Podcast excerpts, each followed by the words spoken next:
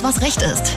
Der Rechtspodcast ohne Krawatte, Zwirbelbart und Anwaltsblabla. Aber dafür mit alltäglichen Rechtstipps, konkreten Antworten und jeder Menge Spartricks. Präsentiert von Ganze Rechtsanwälte.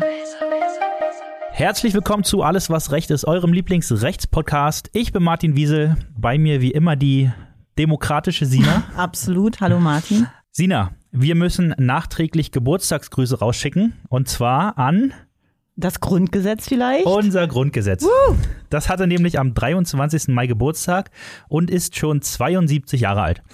Und äh, diesen Umstand nehmen wir zum Anlass, ein Thema zu besprechen, das wichtiger und allgegenwärtiger nicht sein könnte, unsere Demokratie. Geleitet uns die Demokratie allmählich aus den Händen? Brauchen wir die Demokratie überhaupt noch? Äh, wo führt uns die Corona-Krise aus demokratischer Sicht hin? All das äh, wird uns kein geringerer erklären als Dr. Alexander Thiele. Hallo Alexander. Hallo. Ähm, Alex, kurz zu dir. Du befasst dich hauptberuflich mit der Wissenschaft rund um äh, Verfassungen und Staatslehre. Du äh, unterrichtest an der äh, Georg August Universität in Göttingen. Du hast gefühlt 300 Bücher geschrieben. Das, äh, das neueste davon der konstituierte Staat, eine Verfassungsgeschichte der Neuzeit. Du hast einen Podcast, äh, der sich genau mit diesem Thema und mit diesem äh, Namen auch äh, beschäftigt. Und du bist gern gesehener Gast in allen möglichen Fernsehformaten, ZDF, ARD und Co. Ähm, hast du noch was hinzuzufügen?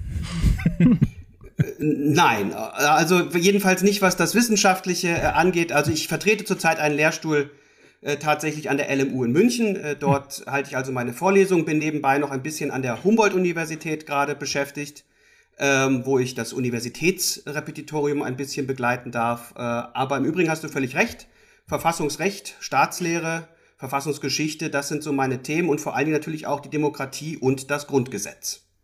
Und genau damit wollen wir uns heute beschäftigen und wir wollen es aber gar nicht so theoretisch machen, wie es vielleicht an der Uni gängig ist, sondern äh, wir wollen äh, das mal aus ganz naiver Sicht besprechen. Und zwar, Demokratie ist für uns in Deutschland, für mich jedenfalls, eine absolute Selbstverständlichkeit. Äh, deshalb habe ich mir bis jetzt noch nie äh, darüber Gedanken gemacht. Aber welche Bedeutung hat denn die Demokratie für mich, für uns, für jeden Einzelnen? Warum ist das so wichtig? Ja, das ist natürlich eine wunderbar einfache Einstiegsfrage, die du da stellst. Das freut mich, äh, die man kurz und knapp beantworten kann. Vielleicht nehmen wir die Corona-Krise mal zum Ausgangspunkt, denn die haben wir jetzt ja gerade, die läuft ja noch, wir sehen Licht am Ende des Tunnels. Aber ich glaube, dass was wir alle bemerkt haben, ist, in was für einer freiheitlichen politischen Ordnung wir doch eigentlich leben.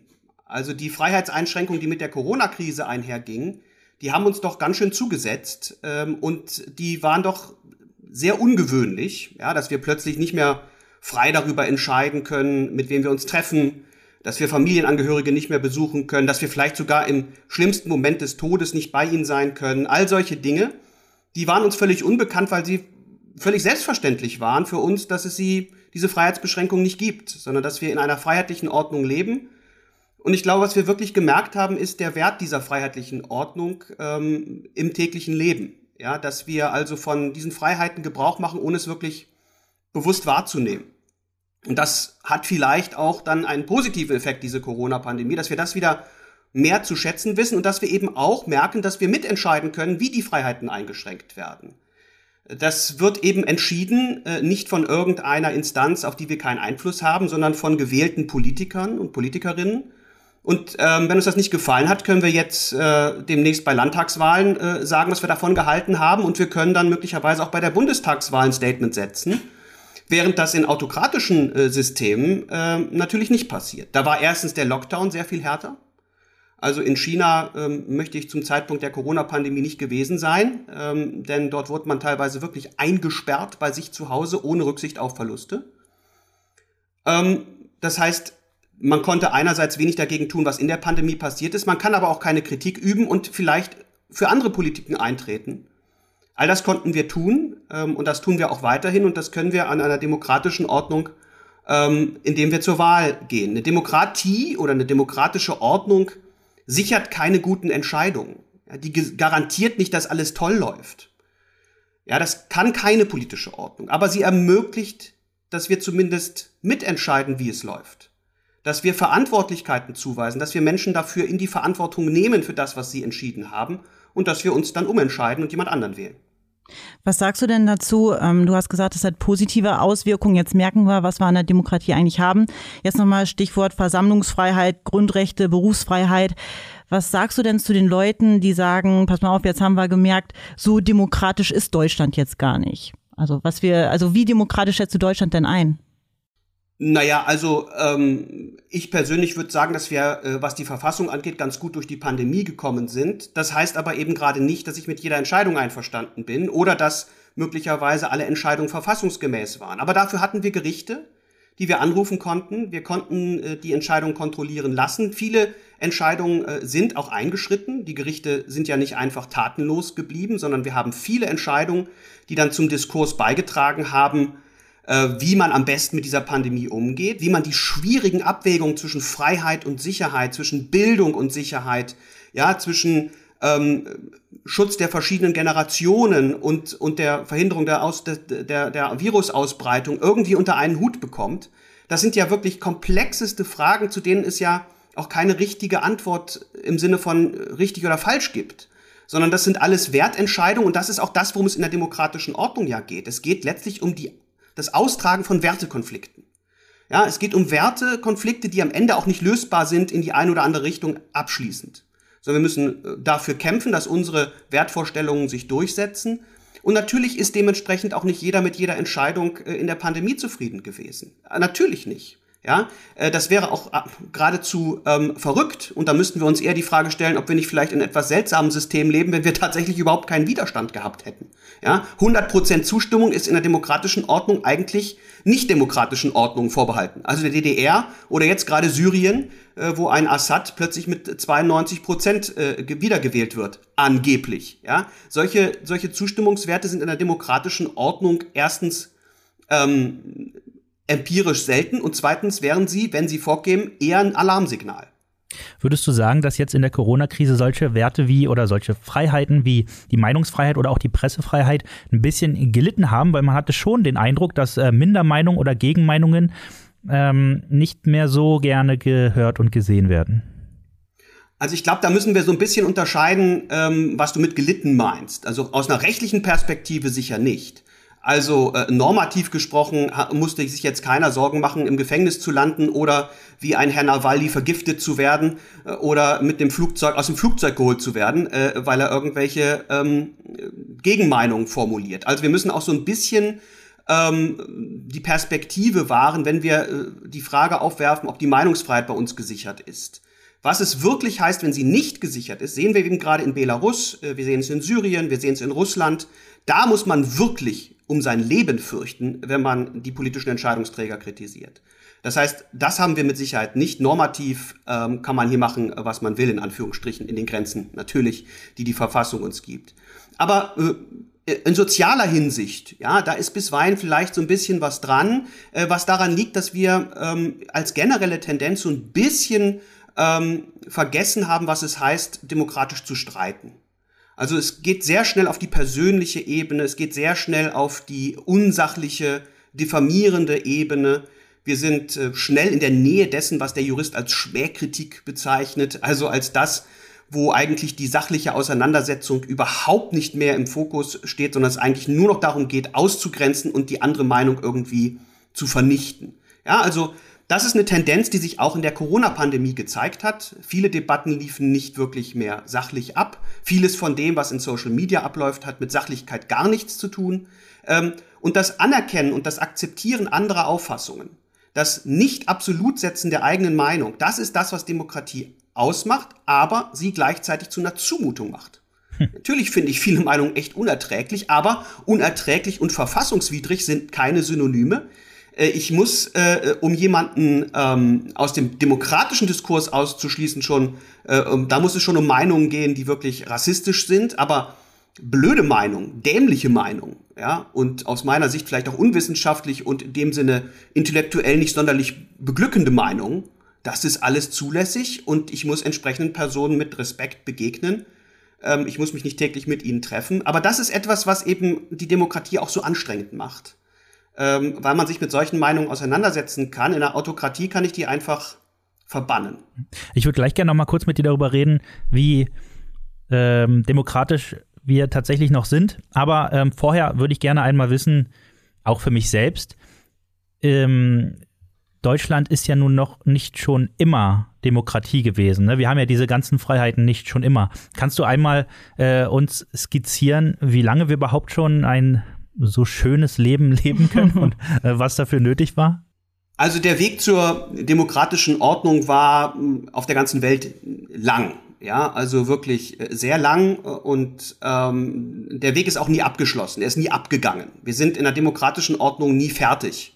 Demokratische Ordnungen sind immer im Fluss. Es geht ständig darum, ähm, bestehende Ausschlüsse zu beseitigen, äh, Integration zu erweitern. Ja, äh, man denkt an das Frauenwahlrecht, äh, aber es geht noch viel weiter.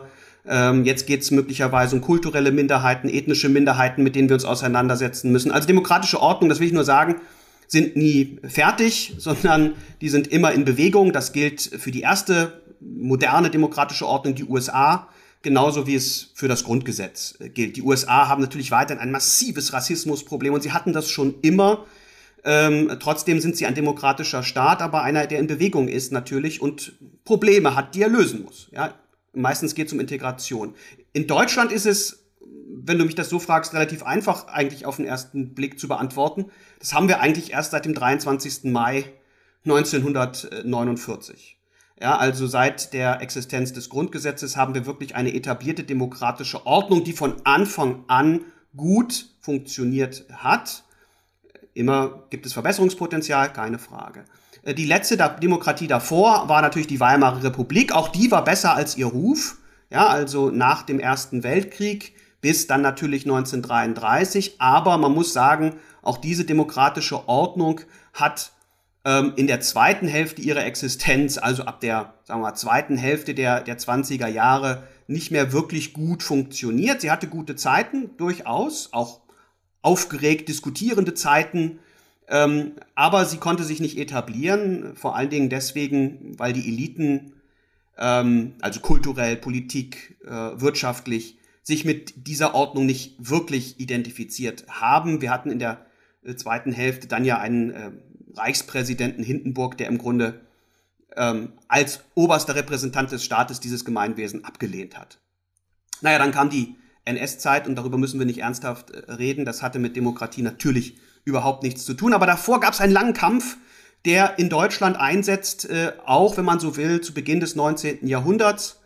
Ähm, ein bisschen aufgezwungen vielleicht durch Napoleon, ja, wir hatten dann die Befreiungskriege danach, aber erst hatten wir Reformen in den deutschen Staaten, die das moderne Verwaltungssystem herbeigeführt haben. Das waren alles Schritte und erste äh, kleine ähm, äh, Bewegungen in Richtung einer Verfassungsordnung. Erste Verfassungen kommen auf, die das politische Leben gestalten, noch nicht demokratisch im heutigen Sinne, aber es sind erste Begrenzungen des Absolutismus, der damals ja die vorherrschende Regierungsform ist, wo also die Gewalt, die Staatsgewalt eben in der Hand eines einzelnen Monarchen äh, verankert ist. Wir hatten dann schon Tendenzen Ende des 18. Jahrhunderts, den aufgeklärten Absolutismus ja, eines Friedrich des Großen. Aber am Ende hat doch immer er entschieden und am Ende konnte doch er machen, was er will. Und dieser Prozess, der dann am Ende des 18. zu Beginn des 19. Jahrhunderts in Deutschland und in der Welt, muss man sagen, beginnt, der endet dann, wenn man so will, erstmalig in einer wirklich demokratischen Ordnung in der Weimarer Republik. Aber auch davor im Deutschen Reich von 1871 haben wir gerade eine große Historikerdebatte über die Einordnung dieses äh, Deutschen Reiches, das ja in diesem Jahr 150. Geburtstag feiert. Wie demokratisch in Anführungsstrichen war es. Natürlich nicht nach heutigen Maßstäben ein demokratischer Staat, aber das Parlament spielte schon damals auch eine große Rolle. Größer, als man das vielleicht ähm, in manchen Geschichtsbüchern noch, noch liest. Die neuere, jüngere Forschung ist da sehr viel positiver, was das angeht. Also, das war ein langer Weg. Und ähm, demokratische Ordnungen sind immer ungewiss. Ob sie bestehen, das weiß man nie. Äh, übrigens gilt das für jede politische Ordnung, denn bisher hat noch keine ewig bestanden. Also man muss davon ausgehen, dass auch das Grundgesetz nicht ewig gilt. Ähm, aber wir können was dafür tun, dass es bleibt. Ähm, darüber werden wir, glaube ich, auch noch sprechen. Wir genau. würden uns auf jeden Fall darüber freuen. Ähm, Alexander, vielleicht kann ich das jetzt noch mal ganz kurz zusammenbringen. Wir haben einmal ganz kurz äh, Social Media angesprochen und die USA. Und da wollte ich dich jetzt einfach mal fragen, Social, Social Media, inwiefern das halt auch eine Gefahr für die Demokratie darstellen kann. Ich denke da jetzt einfach äh, an die ganzen Geschichten, als Trump wie wild getwittert hat und äh, irgendwelche Tode Todeslisten von irgendwelchen auch deutschen Politikern veröffentlicht worden sind mit äh, Telefonnummer und was weiß ich nicht alles. Ähm, da wollte ich einfach mal deine Einschätzung hören, wie du das Ganze siehst. Also, das, die Antwort ist, wie du wahrscheinlich ahnst, ambivalent. Also Social Media ist weder per se gut noch per se schlecht. Es hat äh, positive Seiten, es ist ja unglaublich inkludierend. Ähm, Minderheiten können sich Gehör verschaffen äh, auf eine Art und Weise, die vorher überhaupt nicht möglich war. Man denkt an diese ganzen Hashtags, die man dann so hat, Hashtag MeToo, ja, äh, und so weiter, die ja auch Veränderungen gebracht haben und auch soziale Probleme, die in der Gesellschaft existieren, ähm, ja, auf die, auf die Tagesordnung gesetzt haben. Wir denken an die Arabellion, also 2010 in Nordafrika, ähm, die Revolutionäre, vieles ist jetzt gescheitert, das stimmt, wie Revolutionen übrigens ganz oft scheitern, das muss man verfassungshistorisch einfach auch mal sagen. Auch die französische Revolution endete ja schnell dann in der Militärdiktatur Napoleons. Aber äh, dort, die Arabellion wurde maßgeblich begleitet von der Möglichkeit, dass sich die Revolutionäre Nordafrika eben über Social Media äh, vernetzt haben und dort eben gemerkt haben, ey, da gibt's noch einen, der, der das auch nicht gut findet, wie es hier läuft. Ähm, wir sind ja sogar ganz viele, ja, und äh, das hat dann sozusagen auch dazu geführt, dass man also ähm, eine gewisse Schlagkraft äh, öffentlich, äh, eine öffentliche Schlagkraft entwickeln konnte. Also Social Media sehen wir heute natürlich nach den Erfahrungen mit Trump vielfach auch negativ, wie man übrigens Digitalisierung insgesamt positiv und negativ sehen kann. Ähm, aber ich würde es nicht per se in eine Richtung äh, schieben, sondern ich würde sagen, wir haben gewisse Probleme, die wir adressieren müssen. Und das betrifft natürlich den Diskurs. Also wie diskutieren wir eigentlich äh, miteinander. Also es gibt eben nicht mehr den öffentlichen Marktplatz, wo man sich am Wochenende trifft und alle äh, Nasen der Nachbarschaft trifft. Und zwar Nasen meine ich jetzt alle unterschiedlichen Meinungen, die es so gibt. Der öffentliche Marktplatz, wo man sieht, ey, der denkt ganz anders, ich sehe ihn trotzdem und kaufe bei ihm die Brötchen und so weiter.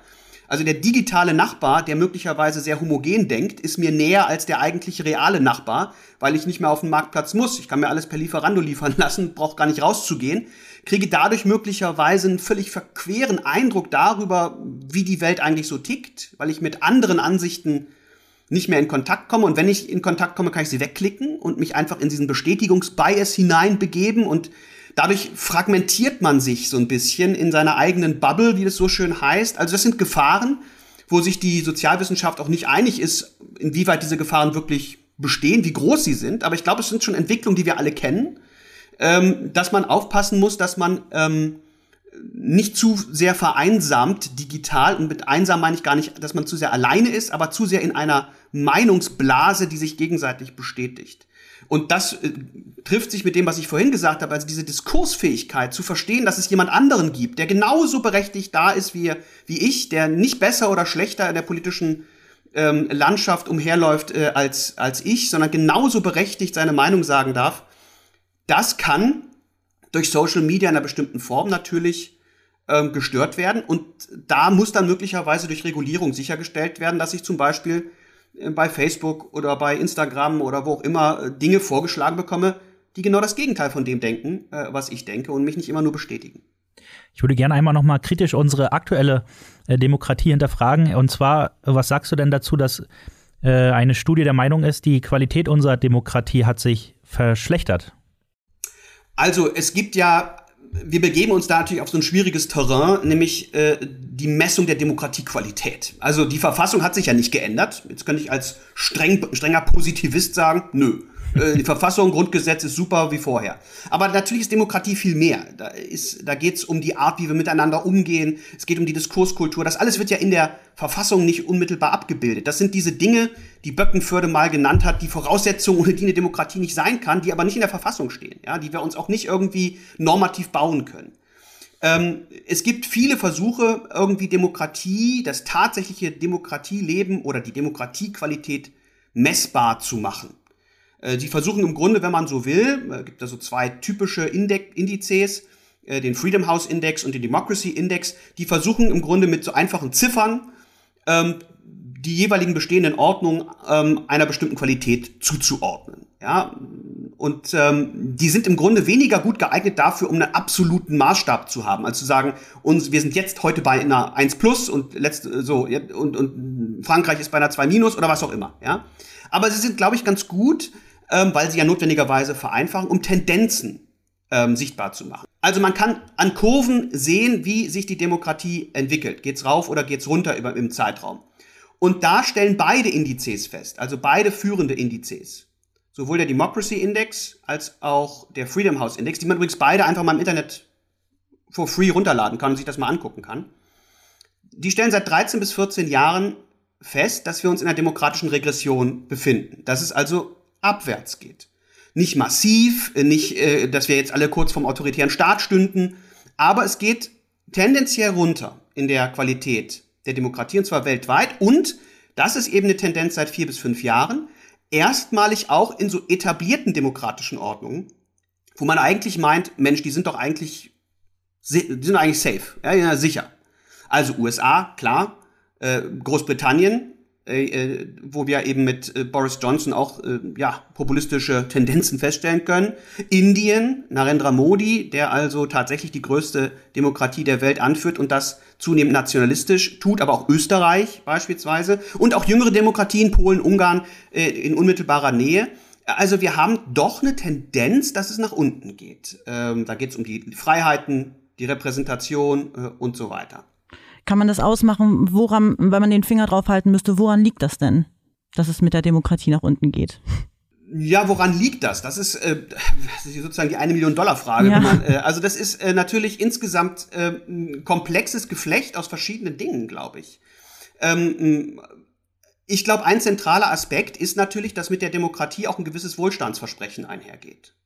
Ich glaube schon, dass das ja etwas ist. Ähm, in meiner Legitimitätstheorie sage ich, dass eben sozusagen die Leistungsfähigkeit von Herrschaft, also sie muss mir auch was bringen, ja, dass ich ähm, da gewisse Erwartungen einfach habe. Und ich glaube schon, dass wir feststellen können, dass in den letzten 30 Jahren äh, in einer zunächst einmal wertfrei gesagt jetzt äh, neoliberalen Weltordnung und globalisierten Ordnung ähm, die Wohlstandsgewinne Gewinne sich jetzt nicht unbedingt so verteilen, wie man das vielleicht unter dem äh, Primat der politischen Gleichheit erwarten würde, mal vorsichtig gesagt. Ja, also ähm, wir haben zwar insgesamt eine Wohlstandssteigerung in den Volkswirtschaften, aber innerhalb der Volkswirtschaften verteilt sich dieser Wohlstand jetzt eher suboptimal bisweilen. Also die Reichen werden reicher schon, und die Armen werden ärmer. Oder wie? So kann man sagen. Ähm, also äh, Insgesamt werden wahrscheinlich die Volkswirtschaften, wie gesagt, im internationalen Vergleich, also wenn man die Nation insgesamt sieht, äh, schon wohlhabender, aber dieser Wohlstand verteilt sich eben intern unterschiedlich. Also Sie kennen oder ihr kennt ja wahrscheinlich äh, oder vielleicht habt ihr schon mal gehört dieses Beispiel, wie schnell ihr zu Millionär werden könnt. Ne? Das ist überhaupt kein Thema. Äh, ihr geht einfach in eine Kneipe, wo Bill Gates auch sitzt. Im Schnitt sind dann alle wahrscheinlich sogar Milliardäre. Ja, ist überhaupt kein Thema. Im Schnitt ist das alles super. Nur an eurem tatsächlichen äh, Wohlstand hat ja nichts geändert. Ja? Ähm, und genauso ist das mit Volkswirtschaften. Wenn wir sagen, Deutschland ist im Schnitt reicher geworden, dann stimmt das, sagt aber eben nichts über die interne Verteilung aus. Ja, ähm, und äh, gerade in der Corona-Pandemie hat sich das ja nochmal verschärft. Die äh, Verlierer der Corona-Pandemie sind sicherlich genau ausgerechnet die, die uns im Grunde durch die Pandemie gebracht haben. Also die Pflegeberufe, die ähm, Krankenschwestern und die Krankenpfleger und so weiter. Und die Gewinner der Pandemie ähm, sind die Superreichen, äh, die ihr Vermögen um insgesamt weltweit 5 Billionen Dollar erhöht haben in dieser Zeit. Das ist eine Menge Holz. Mhm. Ne? Also, ähm, und dann kann man natürlich sagen, ja, wir sind insgesamt reicher geworden. Äh, ja, aber die Verteilung ist möglicherweise suboptimal. Das ist nur ein Aspekt unter vielen. Ich glaube, es ist eben auch ähm, damit einhergehend äh, sagen einige Soziologen, dass es kulturelle Gründe hat, dass man sich nicht mehr repräsentiert fühlt, weil der Wandel so schnell geht und so weiter. Also äh, und man deswegen irgendwie äh, das Gefühl hat, dass die demokratischen liberalen Ordnungen, die tendenziell so ein bisschen globalistischer denken, ja, dass die möglicherweise bestimmte Bevölkerungsgruppen nicht mehr wirklich vertreten und die dann ein bisschen aufbegehren und äh, wieder nach Nation rufen und so weiter. Aber insgesamt ist es ein Potpourri an, an Gründen, an denen wir aber arbeiten müssen. Wir können sie nicht ignorieren. Ne? Also, sondern wir müssen uns überlegen, wie kriegen wir langfristig wieder eine inklusive, ähm, nicht rassistische, sondern irgendwie integrierende Gesellschaft hin, die irgendwie einigermaßen am Wohlstand partizipiert und zwar äh, so, dass alle partizipieren. Könnte die Lösung vielleicht äh, das Konzept direkte Demokratie sein? Also in der Schweiz wird es ja, äh, glaube ich, relativ viel äh, angewandt. Ja, das ist, äh, das hört man äh, natürlich äh, häufig, äh, die Schweiz, die Schweiz. äh, aber die Schweiz hat natürlich ein völlig anderes Regierungssystem. Ja, das muss man sich klar machen. Also, wir haben eine politische Ordnung in Deutschland, ähm, die sich parlamentarisches Regierungssystem nennt. Ein parlamentarisches Regierungssystem ist dadurch gekennzeichnet, dass wir eigentlich im Parlament alles abgebildet haben. Wir haben nämlich eine Regierungsfraktion und wir haben die Opposition, die sozusagen die Minderheit in das Parlament trägt und dort Stimmung macht. Im Idealfall ist dort alles abgebildet. Ähm, da sollen also eigentlich alle Auffassungen stattfinden in diesen parlamentarischen Debatten. Das heißt, idealerweise ist dort die Gesellschaft in klein repräsentiert sozusagen. Wenn wir in einem solchen System ähm, eine zweite Opposition schaffen, nämlich das Volk, das sozusagen dazwischen modelt ab und zu, dann kann das extreme Reibungsverluste herbeiführen, weil wir dann eine Oppositionsdopplung sozusagen haben. Wir kennen deswegen in fast keinem parlamentarischen System ernsthaft eine, äh, eine Vielzahl an, an direkter Demokratie. Ja, sondern die verzichten darauf nicht, weil sie jetzt sagen würden, ihre Bevölkerung ist dafür zu blöd, sondern weil das Regierungssystem nicht dazu passt. Und die Reibungsverluste, die es geben kann, haben wir beim Brexit gesehen. Da haben wir nämlich genau diese Vermischung gehabt. Wir haben eine Vermischung gehabt zwischen der direkten demokratischen Entscheidung deren Umsetzung dann aber wieder in die Hände der Repräsentationsorgane Parlament gelegt wird. Und da haben wir gesehen, was dabei rauskommt. Kurz gesagt, Katastrophe. Hm. In der Schweiz, um das kurz abzuschließen, haben wir ein Direktorialsystem. Das gibt's nur noch in der Schweiz. Das gibt's nirgendwo sonst auf der Welt. Das gab's früher mal, das ist immer so ein Running Gag in meiner Vorlesung, in Uruguay, Ende der 50er Jahre. Aber sonst nirgendwo auf der Welt. Und die Schweizer haben ein System äh, praktisch ohne parlamentarische Opposition. Denn dort wird die Regierung besetzt nach der sogenannten Zauberformel. Und diese Zauberformel, das sind sieben Mitglieder, da sind alle vier großen Parteien beteiligt. Und im Kern sind das alle Parteien, die im Parlament vertreten sind. Das heißt, keine Partei kann wirklich ernsthaft so richtig gegen die Regierung stänkern. Und das Parlament kann diese Regierung noch nicht mal abwählen. Die sind gewählt, keine Möglichkeit, die zu stürzen. So, so richtig viel Elan für Opposition gibt's im Parlament jetzt nicht. Ja, muss man vorsichtig zu sagen. Und da kommt jetzt das Volk ins Spiel. Deswegen braucht das Direktorialsystem die Impulse von außen. Es ist angewiesen auf die direkte Demokratie. Aber das ist eben ein ganz anderes System, ja. Und deswegen ist der, ich sag mal, etwas oberflächliche Verweis, du wirst es mir verzeihen, Martin, wenn ich das sage, auf die Schweiz, den ich immer wieder höre, ähm, ja, eben genau das, etwas oberflächlich, weil er, glaube ich, die Probleme, die damit einhergehen können, für das parlamentarische System nicht durchdenkt. Aber das heißt nicht, dass äh, direkte Demokratie generell abzulehnen wäre, um Gottes Willen, ja. Ähm, es muss nur an der richtigen Stelle kommen. Ich glaube zum Beispiel, dass in der Kommunalpolitik das sehr eine sehr tolle und integrative Kraft haben könnte. Dort hätten wir möglicherweise auch die richtigen Fragen, die wir stellen können, denn wir brauchen ja eine richtige Frage, die man stellen kann. Es muss eine Ja-Nein-Frage sein. Ja, es, sonst, ich kann ja keine Ja-Aber-Frage stellen, weil das Aber kann ich ja nicht ausfüllen, ja. Also es muss wirklich ja, nein, sonst ähm, ist das frustrierend für den Wähler, der irgendwie ja, aber möcht, macht, äh, machen möchte, aber nur ja oder nein ankreuzen kann, ja. Also das kannst du auf kommunaler Ebene häufiger abbilden. Und da hast du auch schneller Entscheidungen, die du ganz schnell umsetzen kannst. Ja, mein, mein Paradebeispiel ist die Olympiabewerbung Hamburg, als sie dann ein Referendum gemacht haben. Ja, nein. Du kannst dich nicht halb bewerben, du kannst nur entweder hopp oder top und äh, du kannst das auch total schnell ausführen, äh, wenn die Nein sagen. Du nimmst nämlich die Bewerbung und schmeißt in die Mülltonne. Ja, total schnell ausgeführt. Und das Volk denkt sich, super, habe ich entschieden. Ist auch so gewesen. Aber eine Rentenreform oder wie wollen wir den Klimaschutz organisieren? Und solche Fragen kannst du nicht dem Volk vorlegen, nicht weil es zu blöd wäre, das hat damit überhaupt nichts zu tun, sondern weil wir nicht mit 83 Millionen Menschen debattieren und diskutieren können und, und, und Kompromisslösungen erarbeiten. Das kannst du nur im Parlament. Und wenn das gut funktioniert, dann kannst du da auch tolle integrative Lösungen herbeiführen. Wenn das nicht funktioniert, und das ist so ein bisschen das, was wir im Augenblick haben, das Problem, dass wir sozusagen diese Repräsentationslücke haben vielleicht, dann gibt's Frust, aber die Lösung ist dann nicht die direkte Demokratie. Was würdest du denken, wenn man das einfach mal durchspielt oder durchträumt? Ähm, Ob es jetzt ein guter Traum ist oder ein schlechter, sei dahingestellt. Aber was denkst du, wie würde Deutschland aussehen, wenn wir so eine äh, direkte Demokratie hätten? Angenommen, wir hätten das jetzt fünf Jahre. Was denkst du, wie wird das denn aussehen? Also Wie könnte das aussehen? Von, von eine rein direkte Demokratie äh, oder also gar nicht mehr repräsentativ. Also das, nee, das ist ja ziemlich, also das, dann hätten wir relativ schnell Chaos und wahrscheinlich Bürgerkrieg. Äh, das kann ich dir sagen. Also Meinst du? Äh, äh, Legitimitätsverluste, wenn man jetzt sagt, wir würden jetzt äh, mehr auf direkte Demokratie setzen, auf Bundesebene, sagen wir mal. Wir würden jetzt, wir würden jetzt das Martinsche Schweizer Modell machen. Ja, so, also würden jetzt sagen, komm, wir nehmen einfach jetzt ganz viele direkte, ist doch eine super Idee. Dann, dann würde erstmal gar nicht viel passieren. Also es ist nicht so, dass morgen dann alles zusammenbricht oder so. Ja, aber solche Legitimitätsverluste, die wir gerade sehen, die kommen eben schleichend. Und die Unzufriedenheit, die sich langsam aufbaut, die baust du auch nur langsam wieder ab. Vielleicht geht's gut.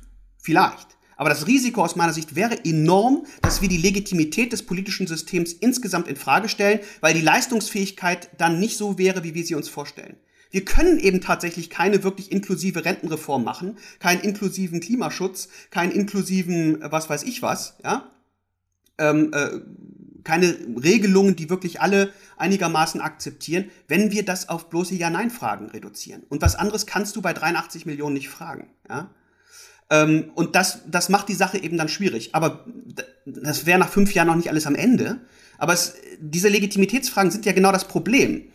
Ähm, Steven Levitsky und Daniel Sieblatt haben das in ihrem tollen Buch Wie Demokratien sterben, was ich sehr zur Lektüre empfehle, ähm, dargelegt. Demokratien sterben heute leise und sogar an der Wahlurne. Ne? Die sterben nicht mehr durch den Militärputsch, das passiert auch noch. Ja, siehe Myanmar und so, das haben wir auch noch alles und äh, das passiert. Aber gerade etablierte Demokratien sterben langsam und schleichend. Es ist ein ganz langsamer Prozess. Da werden äh, demokratische Diskurse ausgehöhlt, da werden langsam Verfassungsgerichte unter, unterhöhlt, da werden ganz langsam die Institutionen irgendwie eingenommen von einer Seite und so weiter und so weiter. Wir sehen das gerade in Polen und in Ungarn. Das ist ein ganz langsamer Prozess. Und alles ist immer so gerade, manchmal vielleicht sogar gerade noch verfassungsgemäß. Ja, vielleicht sogar. Nicht mal unbedingt verfassungswidrig.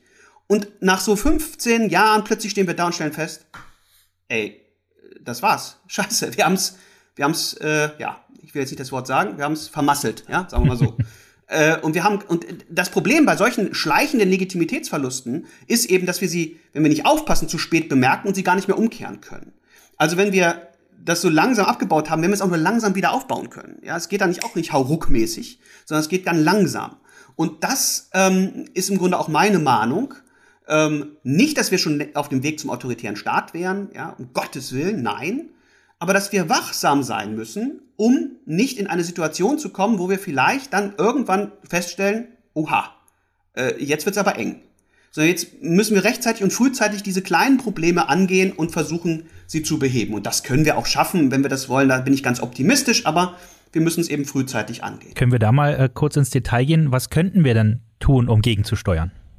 Oder woran merken wir, dass das es sich hinentwickelt zur, zum autoritären Staat? Naja, also wir haben äh, wir haben schon, ähm, also es gibt genug Wissenschaft, die sich damit auseinandersetzt, wie gute Demokratien eigentlich sein sollten. Ja, ähm, viele Bücher und viele tolle Ideen. Und da können wir schon so ein bisschen versuchen, uns mal dran abzuarbeiten, zu schauen, wie sieht's eigentlich äh, damit aus. Ja, und ähm, ich glaube, in Deutschland, in meinem Buch, vielleicht darf ich ein bisschen Werbung machen an der Stelle. Bitte. Du hast, äh, etwas unspezifiziert von hunderten von Büchern gesprochen. Das war nicht ganz richtig. Ja, es sind weniger und äh, sie haben alle Titel.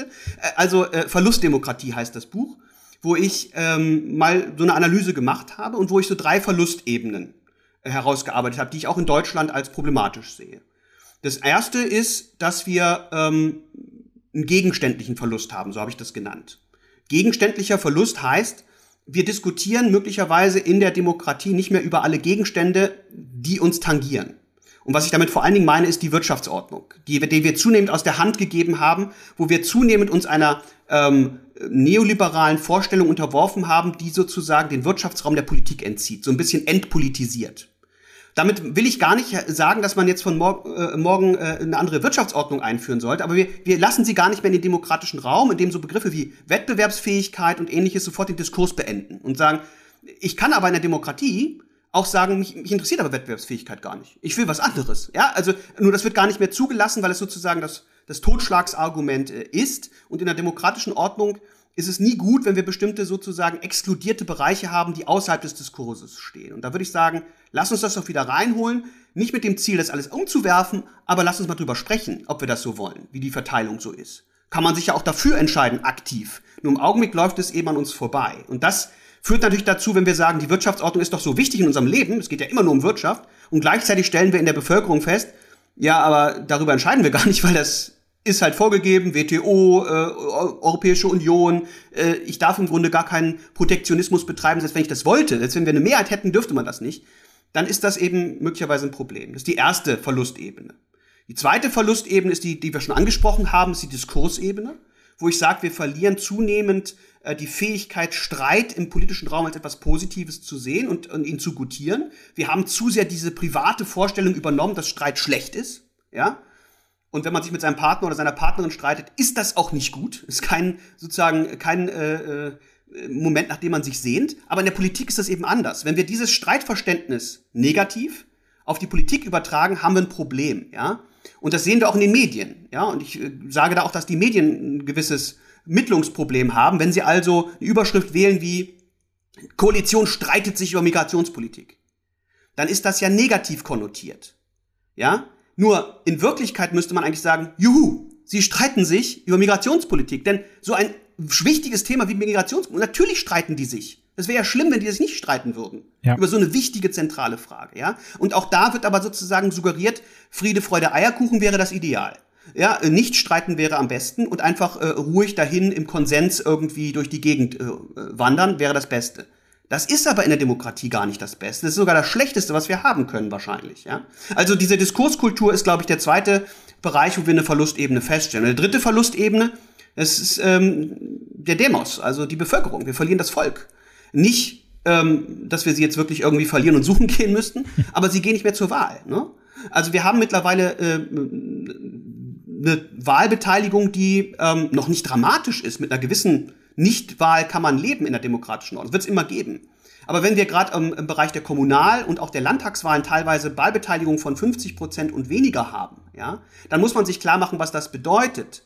Dann heißt das, dass 26 Prozent im Grunde entscheiden können, äh, wo der äh, Hase langläuft, ja.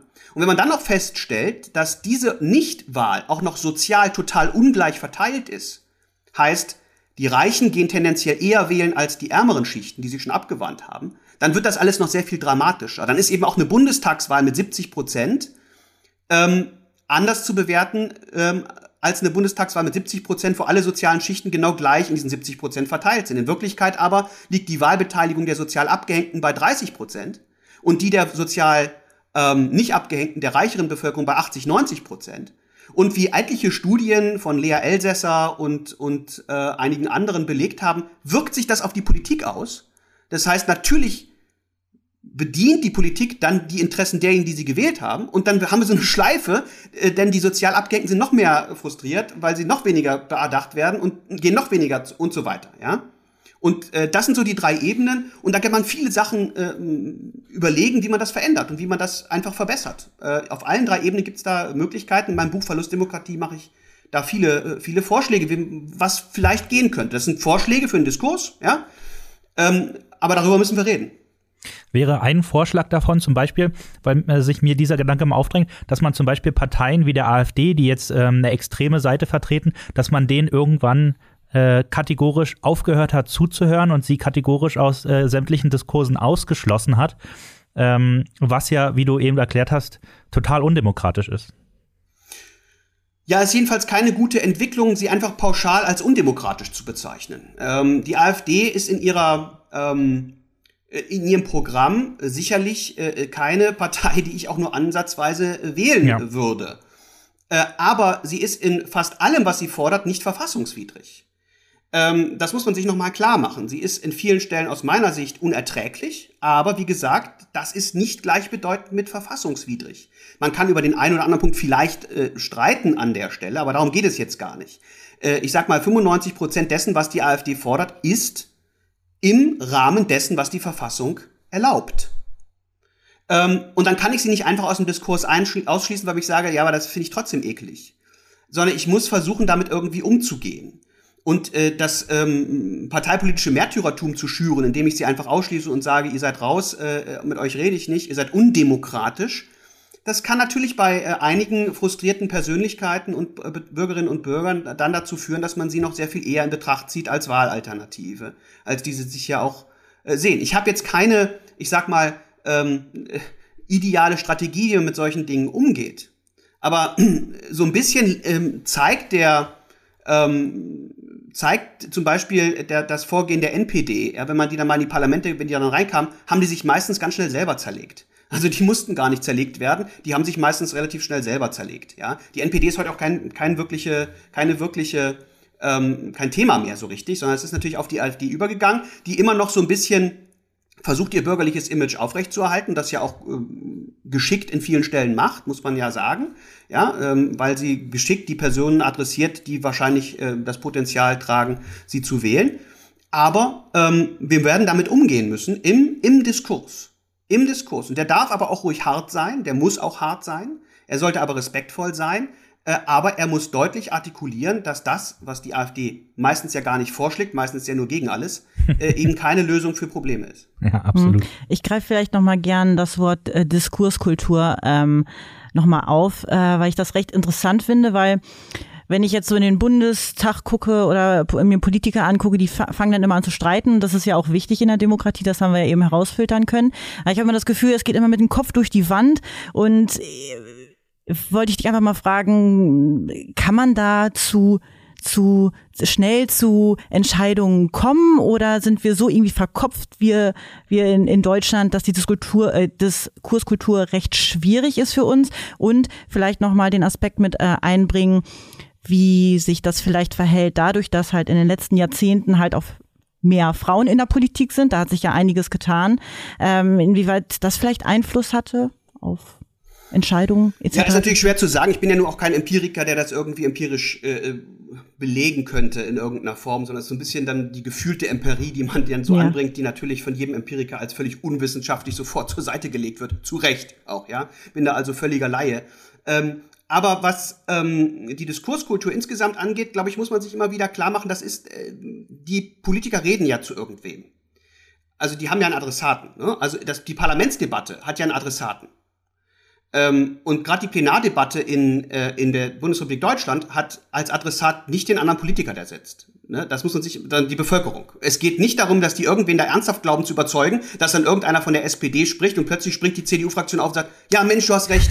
Nee, nee, äh, genau so ist es. Ja, jetzt machen wir es so. Da, das passiert, das, das wär, würde uns alle überraschen. Äh, und das ist auch gar nicht das, was die SPD überhaupt äh, äh, ernsthaft in Erwägung zieht, ja, sondern es geht um was anderes. Sie adressiert also jemanden und das sind wir. So. Und sie werden im Zweifel das liefern an Streitkultur, was wir auch erwarten. Wir können also nicht immer die Streitkultur der Politiker und Politikerinnen irgendwie kritisieren, ohne uns selbst zu reflektieren und mal zu fragen, was erwarten wir eigentlich? Was, was wollen wir eigentlich von denen? Und wenn wir sozusagen reflektierte Ansichten, die dann sagen, ah ja, die CDU hat hier schon einen Punkt und ich denke, wir werden das irgendwie mit einbeziehen müssen, wenn wir das gar nicht gutieren, sondern wir sozusagen unsere Reaktion sofort ist, ach du Luschi, mach die reine Lehre, ich will nur, was die SPD, wenn wir das so ständig zum Ausdruck bringen, ja. Und wenn dann die Medien möglicherweise, die ich jetzt allzu pauschal anspreche, ja, das ist nicht so so pauschal gemeint, aber wenn die Medien dann auch noch vermitteln, ja, ist umgekippt, ja, äh, der eine von der SPD hat jetzt irgendwie ist zugegangen auf die CDU, der macht jetzt so einen Kompromiss und äh, sie haben doch früher gesagt, dass sie gegen XY sind, jetzt machen sie doch ein bisschen davon. Äh, so kommen wir nicht weiter bei der ganzen Geschichte, weil das, das nimmt die funktionellen Unterschiede nicht wahr, ja. Als freier Parteimensch, ja, also ähm, Tun wir mal so, als würde sozusagen ein Christian Lindner demnächst vielleicht Mitglied der Regierung sein. Könnte ja sein. Dann wird der anders auftreten, als die letzten fünf, sechs, sieben, acht Jahre im Bundestag aufgetreten ist. Und kann man ihm deswegen, muss man ihm dann Opportunismus vorwerfen und sagen, du hast aber was anderes gefordert damals, du wolltest doch hier äh, XY und jetzt machst du Z.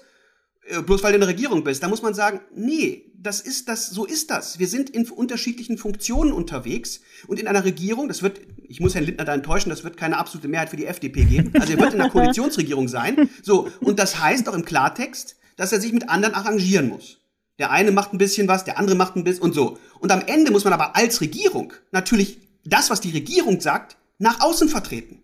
Wir können doch keinen Regierungsvertreter haben, der dann sagt, ja gut, das finde ich auch alles doof, was die Regierung macht. Ja, was soll ich machen? Nein, der muss nach außen, ist der jetzt Regierung und als Regierung muss er dann sagen, ich bin so äh, für oder gegen Vorratsdatenspeicherung. Vielleicht gibt's die dann und die FDP ist dagegen ja immer gewesen. Und dann muss er sie aber als Regierungsmitglied, vielleicht sogar als Justizminister, wird er jetzt hoffentlich nicht werden, aber äh, nehmen wir mal an, muss er sie einführen, wenn die Regierung sich darauf einigt. Kann man ihm dann sagen, ja, aber früher haben sie immer gesagt, sie sind dagegen. Boah, sind ja wirklich, sie fallen, sind ja äh, Hü oder Hot, ihnen geht's ja nur um die Macht. Das ist dann das, was die sich da anhören müssen. Die Antwort ist natürlich, äh, ist ja absurd. Weil die Bevölkerung aber genau diese sozusagen, das, was man immer so gern authentisch nennt, erwartet. Es gibt kein schlimmeres Wort, es tut mir leid. Ja? Authentisch zu sein ist, also ich sage immer, mein Hund ist authentisch. Der, der macht deswegen auch immer vor die Tür. Ja? So. Aber das hat nichts mit Kultur zu tun und mit funktionellen Unterschieden. Also jemand, der in der Regierung ist, muss möglicherweise für die Regierungstätigkeit was anderes sagen, als er als freier Mensch, als Bürger sagen könnte. Oder als Bürgerin. Und das müssen wir auch als Bevölkerung lernen. Deswegen ist ein Vorschlag in meinem Buch natürlich auch ein Schulfach Demokratie. Mit, wo man diese Unterschiede auch mal beibringt und sagt, du kannst einen Regierungsvertreter nicht dafür kritisieren, dass er etwas vertritt, was die Regierung als Mehrheit beschlossen hat, nur weil er früher als freier Parlamentarier was anderes gesagt hat. Wie weit man gehen kann, ja, wie weit man sozusagen für sich persönlich sagen kann, ich muss hier als Regierungsvertreter etwas vertreten, was nicht meiner eigenen Ansicht entspricht, wie weit das geht, das muss jeder für sich selbst entscheiden. Ich erinnere da an Leuthäuser-Schnarrenberger, die damals von der FDP zurückgetreten ist als Justizministerin, weil sie den großen Lauschangriff, den die Regierung beschlossen hatte unter Helmut Kohl, nicht mittragen wollte. Und gesagt hat, ich, das, so weit kann ich nicht, sagt sie gesagt. Ich hätte, müsste das mittragen, ich kann nicht so weit, ich muss zurücktreten. Das ist dann der Schritt, den man gehen muss. Aber man kann nicht sagen, ich bekämpfe jetzt aus der Regierung den großen Lauschangriff. Das, das geht nicht, ja. Oder bei jedem Interview, das ich gebe, sage ich zwischen den Zeilen, aber ich finde es alles total doof. Das, das, so funktioniert das nicht, sondern Regierung ist Regierung, Parlament ist Parlament, Bürger ist Bürger, die einzelne Partei ist einzelne Partei und so weiter. Und deswegen ist Teil von, von dieser, dieser Diskussion, die man teilweise dann auch führt, jetzt schon, wie man die, die, die Kanzlerkandidatinnen und Kandidaten befragt, aus meiner Sicht eben problematisch. Ne? Weil, weil genau diese Fragen dann gestellt wird, werden jetzt schon. Wie weit werden sie gehen und was werden sie machen und was werden sie erlauben? Und das ist ja gerade das, was hinterher bei der Koalitionsregierung der Punkt ist. Um den geht's ja dann am Ende. Und je mehr wir jetzt schon die Masse verkleinern, umso weniger werden wir am Ende eine stabile Regierung bekommen. Ja, und ähm, deswegen müssen wir da Zurückhaltung üben. Und jetzt erstmal sagen, die Grünen fordern X in ihrem Programm. Aber das ist ihr Programm und nicht, das ist noch nicht die fertige Regierung. Ja, ähm, ich glaube, das ist äh, teilweise schwer nachzuvollziehen. Ähm, aber da ist natürlich diese Idee mit dem Demokratiefach in der Schule genau die richtige, weil ich habe das Gefühl, die Politikverdrossenheit hat auch ein bisschen was damit zu tun, dass einfach das ganze System und all das, was du gerade erklärt hast, eben nicht geläufig ist in der äh, breiten Masse. Aber ähm, deswegen äh, nehmen wir ja auch diesen Podcast auf, um vielleicht den einen oder anderen äh, zu erreichen und äh, die Wogen ein bisschen zu glätten. Ich würde aber noch mal kurz zusammenfassen. Also ähm, ich habe jetzt das Gefühl, äh, aus dem, was du erzählt hast, dass unsere Demokratie recht stabil ist ähm, wir sie aber auf keinen Fall für selbstverständlich äh, erachten sollten. Ne? Ähm, es ist auf jeden Fall Arbeit zu tun, aber ähm, es könnte uns deutlich schlechter treffen, wenn wir mal nach rechts und nach links gucken. Ähm, wir sollten uns äh, auf vernünftige Diskurse einlassen. Äh, das nehme ich hier als, äh, als großes To-Do mit ähm, und auch mal andere Meinungen zulassen. Sich selbst mal hinterfragen vielleicht auch. Ne? Ja, also wichtig ist, dass man sich einfach klar macht, demokratische Ordnung sind anstrengende Ordnung für alle. Autokratische Ordnungen sind total einfach. Du gehorchst. Fertig. Also, die sind natürlich auch echt blöd, wenn du nicht gehorchst. Ja. Aber äh, solange du gehorchst, läuft. Da musst du dich nicht drum kümmern. Der, da wird sich der Autokrat schon drum kümmern, dass das alles dann durchgesetzt wird. Da muss man sich keine Gedanken machen. Demokratische Ordnungen sind anstrengend, nicht nur für die politisch Herrschenden, sondern auch für die Bürgerinnen und Bürger. Wir müssen mitmachen. Demokratische Ordnungen erhalten sich nicht von selbst. Eine Demokratie, bei der keiner wählen geht, gibt es, es ist vorbei. Deswegen gibt es auch keinen intellektuell tragfähigen Grund, nicht zur Wahl zu gehen. Das verlangt schon der kategorische Imperativ, ja? Wenn das alle machen würden, dann war's das. das dann war's das mit der Demokratie. Dann haben wir keine legitimierte Regierungsgewalt, keinen einzigen Parlamentarier. Dann war's das. Ja, also, das ist auch nochmal ein wichtiger Aufruf, den ich nochmal machen möchte. Also bitte, die Möglichkeiten, bitte nutzt das aus.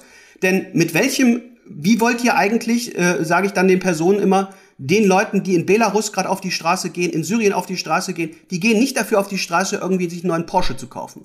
Die wollen ein Kreuz machen dürfen. Die wollen wählen gehen können. Und wir sitzen hier auf dem Sofa und sagen, oh, kein Bock, ich mach kein Kreuz. Ist mir zu anstrengend. Die riskieren ihr Leben. Wir haben in der Verfassungsgeschichte unser, haben ähm, Frauen und Männer ihr Leben dafür riskiert, dieses Kreuz machen zu dürfen. Ja, die, die Frauenbewegung ab dem, ab dem frühen 19. Jahrhundert, die angefangen hat, das Wahlrecht einzufordern für Frauen und gesagt hat, es geht so nicht weiter, dass wir einfach ausgeschlossen werden. Die wollten nicht irgendeine bestimmte Politikrichtung, sondern die wollten das Kreuz machen dürfen, die wollten mitmachen. Und das ist doch das, was man erwarten kann von einer ähm, demokratischen Gesellschaft und von jedem einzelnen Bürger und jeder einzelnen Bürgerin, dass sie bitte alle vier Jahre mal einmal ein Kreuz macht. Das ist jetzt nicht so viel, ja. Ähm, übrigens interessanterweise fordern die meisten dann immer irgendwie mehr Mitwirkung, aber äh, wenn man sie dann fragt, ob sie schon bei der Wahl das letzte Mal da war, ja, nee, da hatte ich jetzt gerade irgendwie, da muss ich Haare waschen. Also das, das irgendwie, das funktioniert so nicht. Also Demokratie ist anstrengend, auch für die Bürgerinnen und Bürger. Da muss man mitmachen, man muss äh, äh dieses politische System jetzt nicht jeden Tag aktiv unterstützen, ja, und von morgens bis abends irgendwie irgendwelche, äh, keine Ahnung, Bürgerinitiativen gründen, aber wenigstens zur Wahl gehen kann man und man kann in seinem Familienkreis darauf achten, dass anständig gestritten wird. Äh, und da geht's nämlich los. Alex, ein äh, schöneres Schlusswort hätte ich mir nicht wünschen können für diesen inhaltlichen Teil. Ähm, äh, du hast alles gesagt und äh, deswegen, ich würde sagen, wir schließen uns dem Aufruf an, geht wählen, Leute. Ähm, ihr habt nichts zu verlieren. Ähm, damit würde ich sofort zum äh, nächsten und letzten Teil äh, des Podcasts überleiten und zwar zu unserer, einer meiner Lieblingskategorien, die da lautet Kinder Kinder fragen Erwachsene. Und wir. Jetzt habe ich, jetzt habe ich äh, schon Angst. Also das muss ich zugeben. Jetzt habe ich schon ein bisschen Sorge, Alex, was jetzt kommt. Ich kann dir sagen, zu Recht. ähm, wir haben äh, Kinderfragen eingesammelt. Wir haben heute zwei an der Zahl und die könnten schwerer nicht sein. Da wir schon relativ weit in der Zeit fortgeschritten sind und die Fragen aber äh, äh Stundenvorträge ähm, ähm, nach sich ziehen könnten, würde ich dich bitten, äh, die Antworten kurz zu halten. Und die erste, äh, erste Frage lautet wie folgt. Wer regiert eigentlich die Welt? Ja gut, jetzt äh, äh, wahrscheinlich würde ich jetzt sagen, das könnte ich euch sagen, aber dann müsste ich euch töten. ähm, die, die Welt wird auch, ähm, ja, schwierige, also das ist wirklich eine schwierige Frage. Irre. ähm, Verschwörungstheoretiker würden äh, wahrscheinlich eine klare Antwort haben. Ja. Ich habe keine. Die Welt wird von uns allen am Ende auch irgendwie regiert. Also im Zweifel ist es vielleicht dann, äh, sind es die Vereinten Nationen, die in New York sitzen, wo sich alle Nationen der Welt zusammensetzen und versuchen, eine gute Lösung zu finden für das, was uns alle in der Welt tangiert. Äh, und auch da heißt es, wir müssen uns dafür einsetzen, dass äh, wir friedlich miteinander umgehen. Aber es ist schwierig. Also eine richtige Weltregierung haben wir eigentlich nicht. Na, das, äh, also in Science-Fiction-Filmen gibt es immer eine. Ähm, wir arbeiten dran. Ähm, die zweite Frage ist äh, nicht weniger schwierig und lautet: Warum gibt es Krieg? Tja, also ähm, tatsächlich ist das eine sehr enttäuschende Feststellung, dass Menschen sich immer wieder irgendwie die Köpfe einschlagen. Aber vielleicht kennt man das ja auch aus dem Familienkreis, äh, äh, dass man sich nicht um die Köpfe einschlägt, aber dass man vielleicht so viel Wut entwickeln kann, dass man das Gefühl hat, ich muss jetzt irgendwie meiner Wut in irgendeiner Form Luft machen. Ähm, das sollte man nicht tun, aber es kommt immer wieder vor und ich glaube, das Schlimme ist, dass äh, genau das Gleiche vorkommt manchmal bei Menschen, die sehr, sehr viel Macht haben und kriegerisches Material zur Verfügung haben. Und je mehr kriegerische Materialien es gibt, umso wahrscheinlicher wird es, dass irgendeiner dann dieses auch mal einsetzt. Also ein Appell doch an die wirklich Weltabrüstung und einfach zu sagen, wozu braucht man eine Pistole eigentlich? Was soll das? Wenn es die gar nicht gäbe, dann äh, wäre es vielleicht um einiges besser und friedlicher in der Welt. Und genau das sollten wir unseren Kindern mitgeben, die die Fragen gestellt haben. Und dann ähm, unseren Kindern. Dann wird alles gut. Das äh, soll es für heute äh, gewesen sein von äh, Alles, was Recht ist, eurem Lieblingsrechts-Podcast. Bevor wir hier aber zumachen, äh, würde ich dich, Alex, äh, noch um zwei Songs bitten, die wir auf unsere Spotify-Playlist All You Need Is Love, Law, entschuldige, All You Need Is Law heißt sie, packen können. Und bitte. Ja, also, äh, äh sonderlich innovativ bin ich jetzt nicht äh, und das die Schuld äh, habt ihr, ja, äh, weil ihr mir das nur kurz vorher gesagt habt. Aber ähm, wie wär's denn mit George Michael Freedom? Oh, das hört sich sehr gut Hammer. an. Äh, super Song, äh, absoluter super Song. Und äh, das Zweite, was ich machen würde, ist so ein bisschen Plädoyer für die Meinungsfreiheit und für den Impact, an die, die, die die Meinungsfreiheit haben kann. Das ist Emily Sandé, Read All About It. Ah, Wunderschön. Sehr schön. Alex, vielen Dank. Ich fand, es war ein hervorragender Podcast. Das Thema hätte nicht äh, wichtiger sein können. Ähm, ich finde, du hast es sehr gut rübergebracht. Ähm, wir hätten natürlich jetzt noch zehn Stunden weiterreden können, aber ähm, irgendwann äh, schaltet man ja auch mal ab. Aber es war super. Also vielen, vielen Dank. Ja, vielen, vielen Dank auch von meiner Seite. Ihr habt natürlich das große Glück, dass ihr keine Klausur schreiben müsst, deswegen könnt ihr mich abwürgen. Gott sei Dank. Also äh, in meiner Vorlesung wäre ich natürlich jetzt äh, tief beleidigt ähm, und die Studierenden müssten das weiter ertragen, aber es sei euch äh, zugestanden, dass ihr mich jetzt abwürgen dürft. Ich habe großen Spaß gehabt. Vielen Dank. Ja, Wunderbar. wir auch. Danke dir auch, Sina.